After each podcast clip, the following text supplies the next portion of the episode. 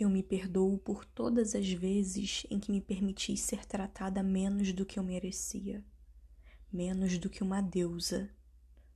Eu me perdoo para me lembrar da minha humanidade, para deixar de me culpar pelo atraso dessa nova consciência que hoje ilumina minha maturidade, para me lembrar que não sou máquina, necessito do tempo tanto quanto ele necessita de mim para fazer sentido.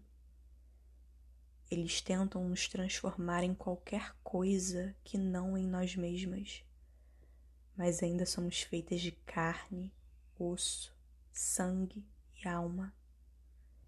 Eu não preciso ser ninguém para além de mim.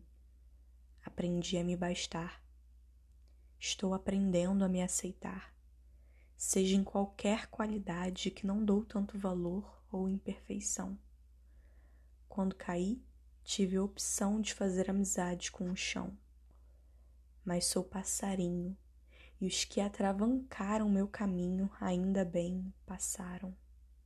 Eu resisto, eu existo, precisei escalar até o Olimpo. Não só me perdoo, como me permito.